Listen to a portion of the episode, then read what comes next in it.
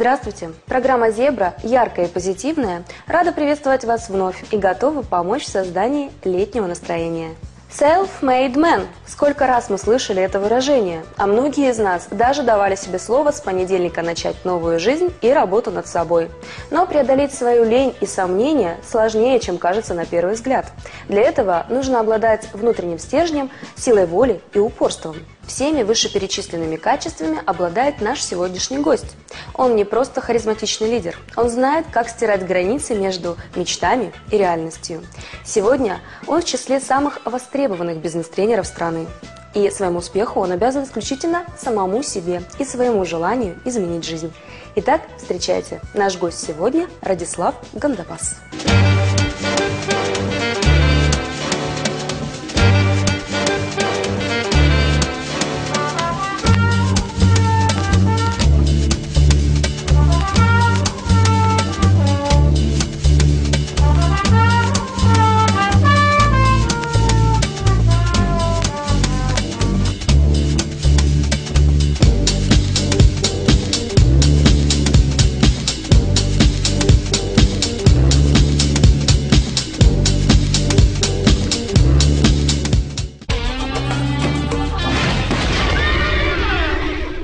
Здравствуйте, Радислав. Здравствуйте. Радислав, вы как-то признались, э, что в 4 года поняли уже тогда, что оратором вам не быть никогда. Ну, прям не понял, чтобы не быть никогда, но я облажался крепко. Что тогда случилось и э, впоследствии что повлияло на изменение этого решения? Ну, случилось то, что случалось, наверное, с очень многими. Табуреточка, стишочек, не справился, не вспомнил, забыл напрочь, рыдал, переживал, и должен сказать, что детские травмы, они ведь накладывают отпечаток на всю жизнь. Хотя взрослые часто думают, что ребенок ничего не чувствует, ничего не понимает, ничего страшного не происходит. А я избегал публичных выступлений как только мог. Но так сложилась моя судьба, что меня все время принуждали к этому. Это было мучением, это было страданием, но в какой-то момент я стал изучать э, эту область знаний, изучать этот навык, это искусство, потому что понимал, что, видимо, без него мне не обойтись, раз уж так настойчиво меня судьба на это выносит. И по мере того, как я погружался в эту тему, я понимал, что я все меньше и меньше испытываю страха, а все больше и больше удовольствия даже, даже удовольствия в процессе выступления. Публичное выступление – это творческий акт. Это не экзамен, где нужно исполнить там чего-то, от, от, от, отбарабанить какой-то там текст. Это творческий акт. И каждый творец, когда он владеет навыком, испытывает удовольствие, а если не владеет, напряжение. И люди, которые слушают человека, который с удовольствием выступает, они тоже испытывают позитивные эмоции. Это так важно, если вы хотите от аудитории добиться какого-то действия. Подарим сначала положительные ощущения, впечатления, эмоции, а потом уже предлагай, что там от них хочешь. Как в ухаживании за женщиной, кстати, та же самая история. Подари сначала радость, а потом проси, что тебе надо. Бывает когда-нибудь так, э, что вы уходите опустошенным с вашего выступления? Бывает. Что происходит? Это бывает крайне редко. Это бывает, когда не учтены особенности аудитории. Когда аудитория оказалась на моем выступлении, аудитория, для которой тема не актуальна, которая не попадает в их ценности, в их мотивы. Повторю, это бывает крайне редко. Для меня это ЧП, это особое событие. Конечно, владение навыком, э, определенное умение позволяет ситуацию все-таки переломить, как-то вывести в позитив, но чудовищными энергозатратами.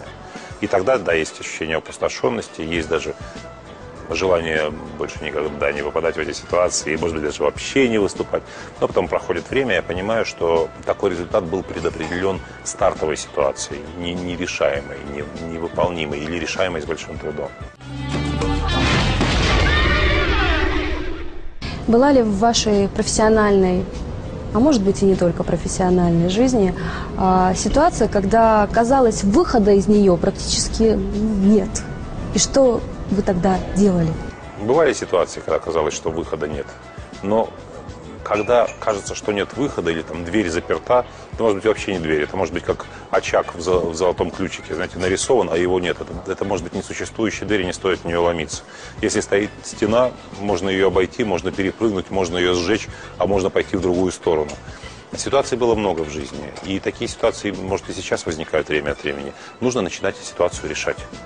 Она кажется непреодолимой, неразрешимой, пока ты не сделаешь первого шага. Нужно начинать что-то делать, хотя бы что-то. Ты не знаешь, что именно, но хотя бы начни что-то делать. Ситуация начинает проясняться, проясняться, проясняться, и в ней образуется вот та самая брешь, в которую можно проникнуть.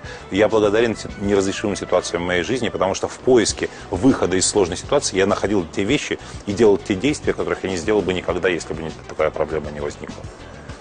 Это была проблема и с тем, что мой родной город, в котором я жил, я в нем не мог применить того, чего, чего я мог применить. Я не мог раскрыть себя и свой потенциал. Я занимался нелюбимым делом. Или любимым, но не настолько любимым, чем то, которое я занимаюсь сегодня. Там просто нет для этого рынка, там нет для этого простора. И тогда я переехал в Москву.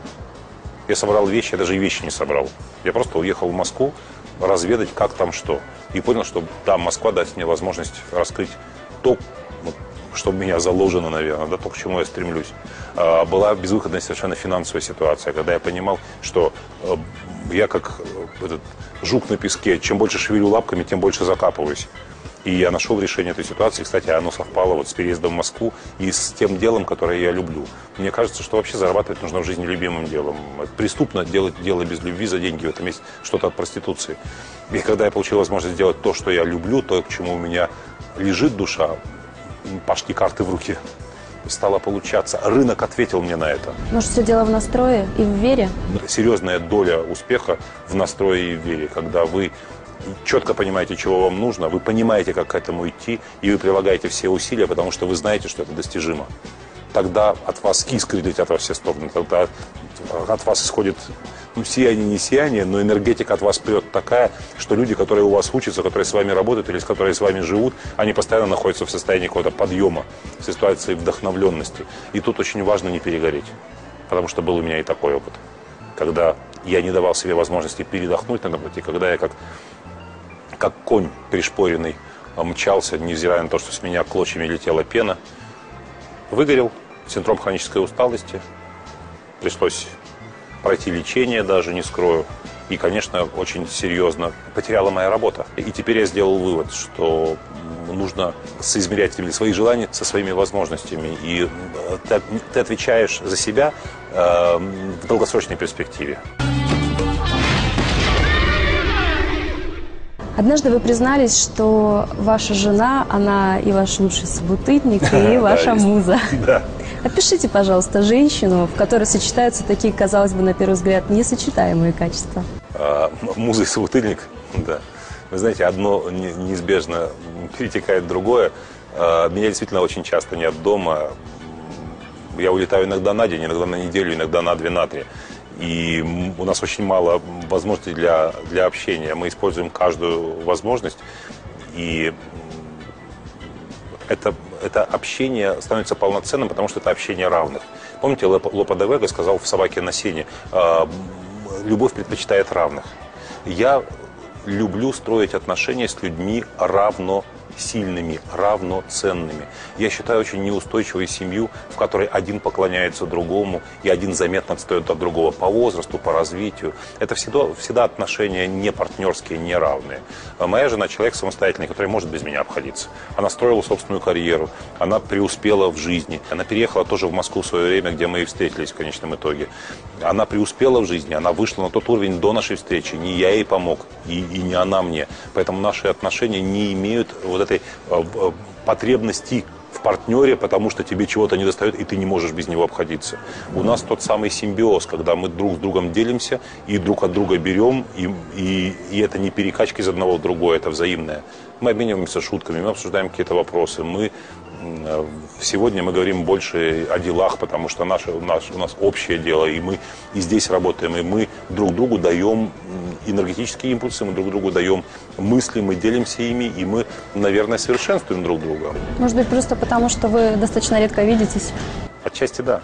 Вы знаете, как э, Одессу называют городом, где очень много красивых женщин, высокая концентрация. Я скажу так, э, это не потому, что у них физические данные, а потому что в Одессе каждая вторая семья связана с морем. И э, половина одесских женщин либо провожают своего в рейс, либо ждут своего из, из рейса. А когда ты провожаешь своего в рейс или ждешь своего из рейса, ты стараешься быть да, ну, хорошо выглядеть. высоте. Они стараются. А потом это просто входит в привычку. Хорошо выглядеть. Выходить из дому, хорошо выглядеть, улыбаться, держать прямой спинку. Вот поэтому есть ощущение, что в Одессе много красивых женщин. Но также история у нас. Я все время уезжаю или приезжаю, мы либо только что встретились, либо вот-вот простимся. И это держит нас обоих в тонусе. У вас очень творческая профессия. Да. Написание книг многочисленных, а, проведение тренингов. В каких сферах вы еще себя проявляете? Наше хобби – это восполнение того, чего нам не достает, или э, де- делание того, не делание того, чего нам очень много. Например, э, вот вы удивитесь, может быть, но у меня дома стоит ударная установка. Она, правда, электронная, потому что ну, на- настоящее было бы совершенно невозможно э, со мной суще- сосуществовать. Я надеваю наушники, и я могу на очень долгое время впасть в медитативный транс, просто играя на, на барабанах. Звука нет как такового от удара, но я слышу очень мощный такой дыш, как на концерте, звук барабанов. Когда я надеваю наушники, я просто отрешаюсь от внешнего мира совершенно и могу либо аккомпанировать э, записи, которые я ставлю, и, да, либо могу просто ну, импровизировать. Для меня э, ударная установка это лучший музыкальный инструмент. Я играл и на клавишных инструментах, играл и на бас-гитаре, и на гитаре на обычной, и играл даже на трубе, не поверите, и на саксофоне. И э, тот инструмент, который вызывает у меня самый, от, ну, самый хороший отклик, который резонирует со мной, это, э, это, это, это ударный инструмент, это барабаны. Это, эту установку мне подарила жена на день рождения, зная, что я очень скучал по ним. Я играл в рок-группе в свое время, у нас записано два альбома. Мы играли на разогреве перед довольно известными и на сегодняшний день командами, но мы никогда не, не, не удавалось выбиться в топ, стать известными. Кстати, все мои товарищи по э, этой группе, они продолжают заниматься музыкой. Э, Бас-гитарист э, Женя Биск, он живет сейчас в э, Соединенных Штатах и играет блюз на бас-гитаре. Мои соратники, гитарист, автор текстов и музыки Карен Катинян и его жена Саша живут сейчас в Чехии, и у них собственная студия звукозаписи. Они записывают начинающих музыкантов, делают им аранжировки и продолжают писать и записывать собственную музыку и выпускать. В интернете можно посмотреть. Я один не занимаюсь музыкой. Радислав, на сегодняшний день вы можете вот со всей уверенностью заявить, что вы гармоничная, сбалансированная личность? Не могу заявить, что я гармоничная, сбалансированная личность, потому что 200 дней в году меня нет дома. Ну как же так? Вы учите, советуете своим Да. слушателям как раз Да. таки не делать Именно того, что поэтому, делаете вы. Вы знаете, человек э, достигает успеха в тех областях, в которых у него э, на старте ресурсы недостаточные. Суворов стал выдающимся полководцем, потому, в частности, что родился он хилым ребенком. Ломоносов стал выдающимся ученым, потому что он э, был рожден в провинции и получил образование у старообрядцев, ни- никакого слова о науке, потому что он преодолевал. Вот я, для меня этот тренинг – это преодоление несовершенства собственной жизни. Я к этому стремлюсь, я над этим работаю. Должен сказать, что отчасти я эту проблему компенсирую тем, что я работаю со своей семьей. Моя жена работает в позиции моего администратора, и мы, наше поле коммуникации связано не только с воспитанием детей или разговорами ни о чем, или о пустяках, или о искусстве. Мы говорим о деле, мы живем одним делом. Мы связаны гораздо плотнее. Я бы очень желал, чтобы мои дети подключились, но им слишком мало лет для того, чтобы их можно было грузить этими вещами. Однако сын, которому 10 лет, уже выступает публично, уже имеет опыт и не один раз. Я ему основы профессии передаю. Умение выступать публично поможет ему, чем бы он ни занимался. Оно усилит его ресурсы, его потенциал, его возможности. Я не буду слишком расстроен, если он выберет совершенно другую область жизнедеятельности. Но я хочу ему привить те умения, которые помогут ему в любой сфере преуспеть. По вашему образованию вы э, учитель литературы и русского языка. Есть ли у вас э, литературный герой, э, кумир или, наоборот, писатель? Вы знаете, тут все, все в одном флаконе. Э, Мой любимый писатель Гоголь. Я прошел разные периоды. Меня, я очень любил Бунина, я был увлечен Чеховым. Э, Некоторое время в старших классах школы, на первых курсах института, университета, я совершенно был захва- захвачен, охвачен и потрясен Достоевским.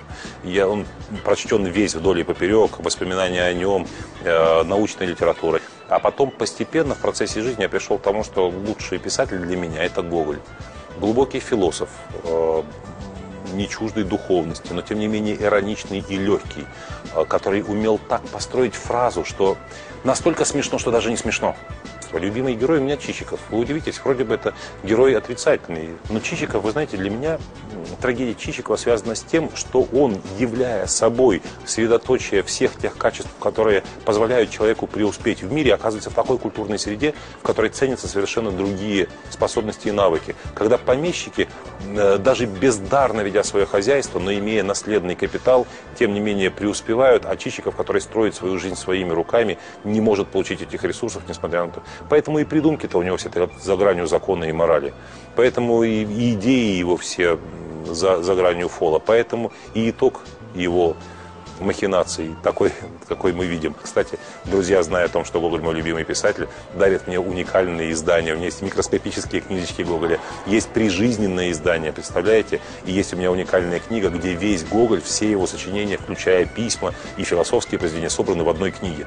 Довольно небольшого формата. Это достигается за счет невероятной тонкости бумаги и мелкости шрифта. Его читать сложно, с ятями, елями, но я иногда вот перелистываю с особым благоговением эту книгу и, и читаю читаю опубликованные там. В некотором роде вы теперь коллекционер. В некотором роде коллекционер одного, книг одного автора.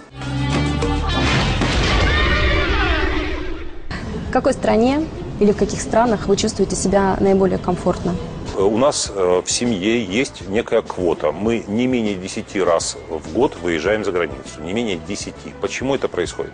У меня нет выходных. Вообще отсутствует такое понятие. Если я в Москве в субботу, я на тренинге. Если я в Москве в воскресенье, я отвечаю на почту, что-то делаю.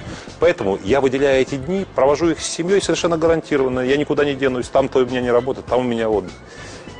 Мы, мы любим менять страны. Вот нашей дочери сейчас год и 9 месяцев, она посетила 11 стран. Она 28 раз была в полете, в самолете, 28 раз в своей жизни.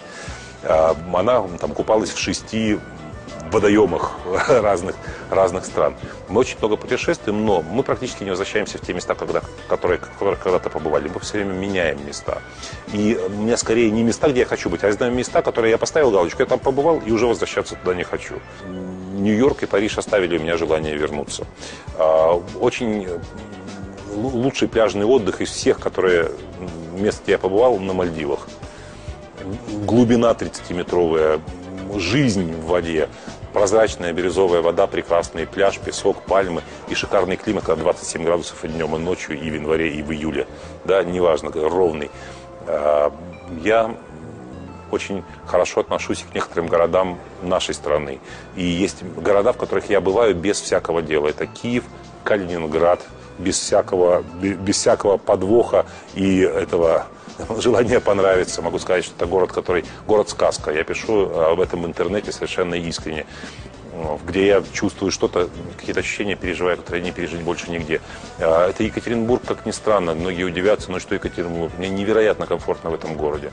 Это моя любимая Одесса, в которой я вырос, в которой я жил, прожил всю свою жизнь, из которой я стартовал в свое время в Москву. Это тот город, Э, жизнь в котором просолила меня так, что я в Москве могу выдерживать эти сверхнагрузки. Но самое вот город, потрясший меня и вызвавший мне желание приезжать туда снова и снова, это Рим. Это Рим и Италия в целом. Я побывал недавно с тренингами во Флоренции, с тренингами для наших. А Флоренция, весь регион для меня был очень удивительным и странным. Особое место. Неспроста Гоголь предпочел всем местам на земле именно Италию, и в Италии прожил большую часть своей жизни. Наша встреча с известным бизнес-тренером, ценителем русской литературы и любящим отцом Радиславом Гандапасом подошла к концу. Будем надеяться, что эти 40 минут в обществе такого неординарного человека пролетели для вас незаметно. Напоминаю, увидеть онлайн-версию программы вы всегда можете на нашем сайте по адресу www.vietgroup.ru. Там же вы можете познакомиться и с другими проектами нашего телеканала. Притворяйте в жизни свои самые смелые фантазии и до новых встреч в эфире!